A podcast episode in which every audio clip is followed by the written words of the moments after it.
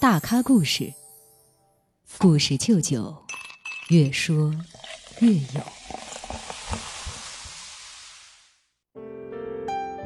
小世界。古有杨家将，今有杨家枪，他就是大家口中别人家的孩子。过了个暑假，却拿了两枚奥运金牌。她就是本届奥运会首金得主，也是双金得主，射击女将杨倩。看最终的夺金一枪，杨倩九点八环，杨倩赢了，中国队拿到了东京奥运会首金。我是唐莹，我们今天的大咖故事就来认识射击美女杨倩。七月二十七号，在东京奥运会射击十米气步枪混合团体决赛中，中国的杨洋组合杨倩和杨浩然为中国军团再夺一金。至此，杨倩已经完成了本届奥运会全部的比赛任务。对于第一次参加奥运会的她来说，夺取了本届奥运会的首金，又收获了十米气步枪混合团体金牌。自己参加的两项比赛都拿到了第一，这样的表现堪称惊艳，绝对的 YYDS。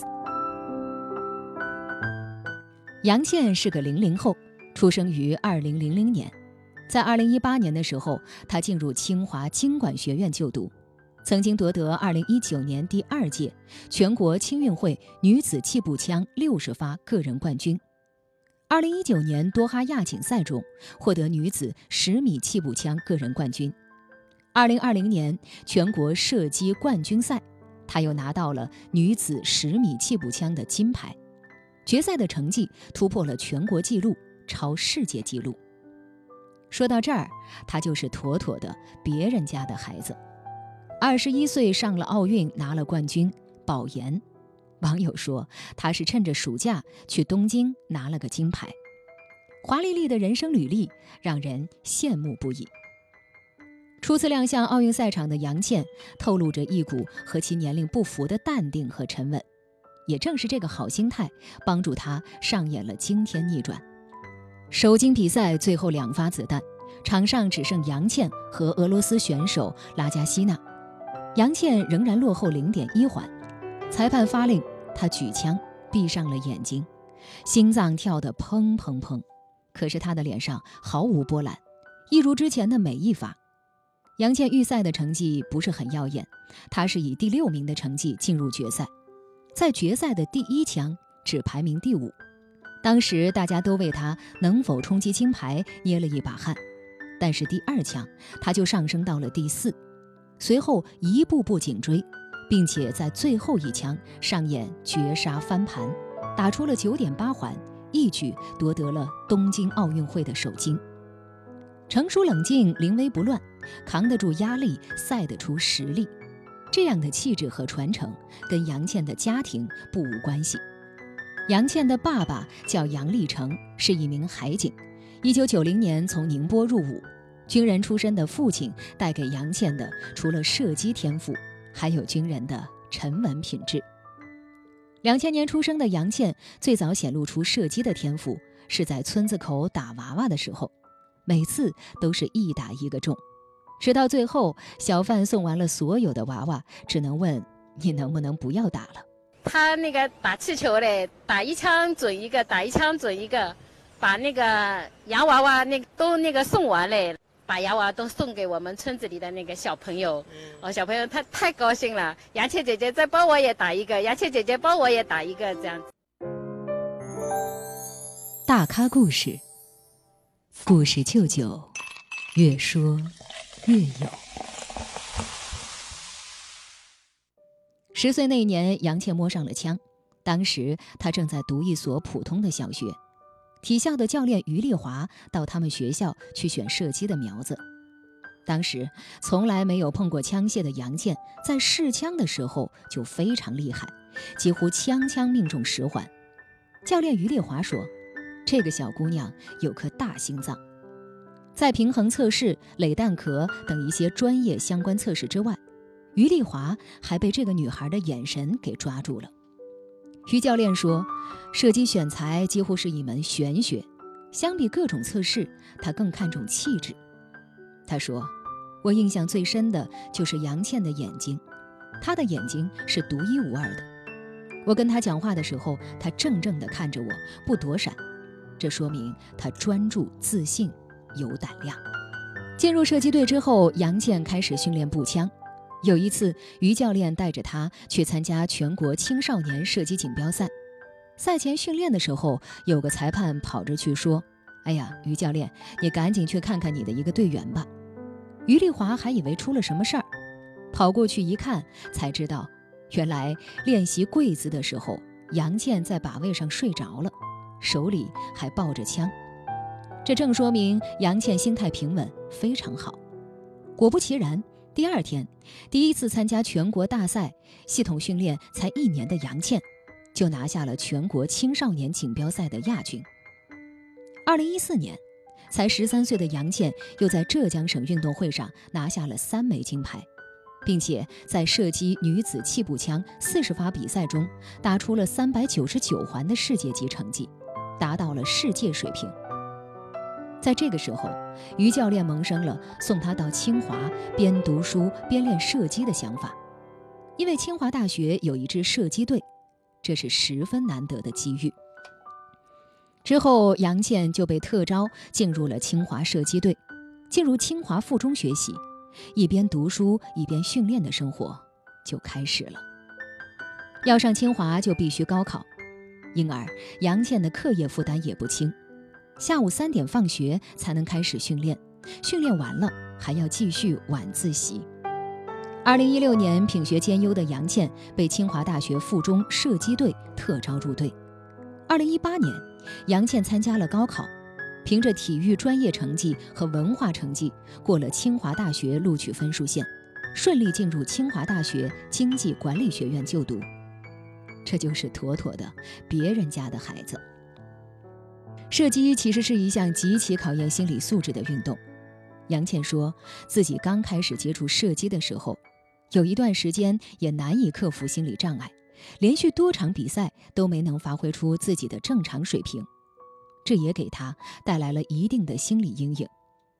直到经过一次又一次的磨练，杨倩才慢慢的找到了感觉。对于要不要把孩子送到体校去上学，杨倩的爸妈也是非常的纠结和舍不得。但是年幼的杨倩一直执着的想去上体校，不怕吃苦。后来爸妈在她的坚持下，也选择了尊重她的选择，支持杨倩做她自己感兴趣的事。无论面对大小赛事，杨倩都十分冷静，即便遇到比自己经验丰富的对手时。他也会将压力化作无形的动力，这种遇难而上的精神，杨倩也把它用在了学习之上。一边读书一边训练，这是杨倩十年来的日常。她不仅在训练上非常刻苦，在学习上也非常的用功。她曾经的班主任王乔娜就说：“每次文化考试，倩倩都是最刻苦的一个，抱着试卷学到很晚。”尤其是在高三下学期，面临升学和训练的双重压力，在这难熬的半年里，杨倩奋战高考，同时还要马不停蹄地准备射击东侧。杨倩选择的项目是十米气步枪，这是一个极端精细的项目，十环也只是一个针眼的大小。杨倩的教练于丽华介绍说。我手上拿的这款枪呢，就是气步枪，奥运会比赛的用枪哈，是同款的。设计呢是一个自我挑战的一个一个项目，非常好，不是一般的人所承受得了。你打的是正中进去，它叫十点九环，用这个一点呢才算十环，而且打的是正中进去，它叫十点九环。一元一硬币啊，相当于就是五环。这个服装重量也很重的，呃，要二十多斤啊。那这个是裤子，设计裤。这个鞋子要五六斤左右吧。呃，底下比较平，边上呢稍微有点翘出来的。运动员站在这里比较平稳一点。一年四季哈都是这样穿，所以说夏天非常炎热，冬天呢又非常的冷。十米气步枪的比赛堪称在头发丝儿上绣花，它需要选手冷酷果决。所有顶尖的枪手都要学会在胸有惊雷的情形下击发，却命中十环，这是必须的。东京奥运会是杨倩的第一次奥运之旅，更是她第一次在真正的国际赛场上闯入决赛。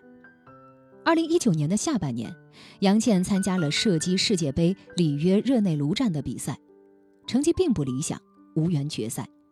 之后，在疫情的影响下，他就失去了再到国际比赛中磨砺的机会。不过那年二青会的冠军，使得他进入了国家射击队东京奥运会的选拔范畴。在射击体校甲组女子十米气步枪个人的决赛中，来自浙江宁波体校的杨倩在最后一枪打出了十点七环，而此前领先零点五环的黑龙江省体校的王泽如仅打出九点三环。这样，杨倩最后一枪逆转成功，以总成绩二百五十一点五环获得冠军。如何能在高手如云的国家队中脱颖而出，拿到东京奥运会的入场券呢？杨倩可以说是过五关斩六将，在奥运会初选的三次比赛中，她拿了一个第一名，一个第三名，一个第五名。最后，她凭着总分第一的好成绩。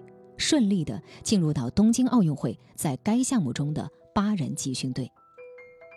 即便说进入到了集训队，也不意味着百分百就能够去参加奥运会。顶着巨大的压力，杨倩发挥了超常水平，以非常稳定的成绩排在了前列，还连续四次在选拔赛中拿了第一名。四月份，国家气步枪射击队东京奥运会参赛名单正式公布。此刻，杨倩的名字毫无悬念地出现。功夫不负有心人，十年磨一剑的杨倩在东京奥运会上一战成名。站在领奖台上的时候，杨倩俏皮地做了一个比心的动作，一下子从沉静的射击女神变成可爱的邻家姑娘。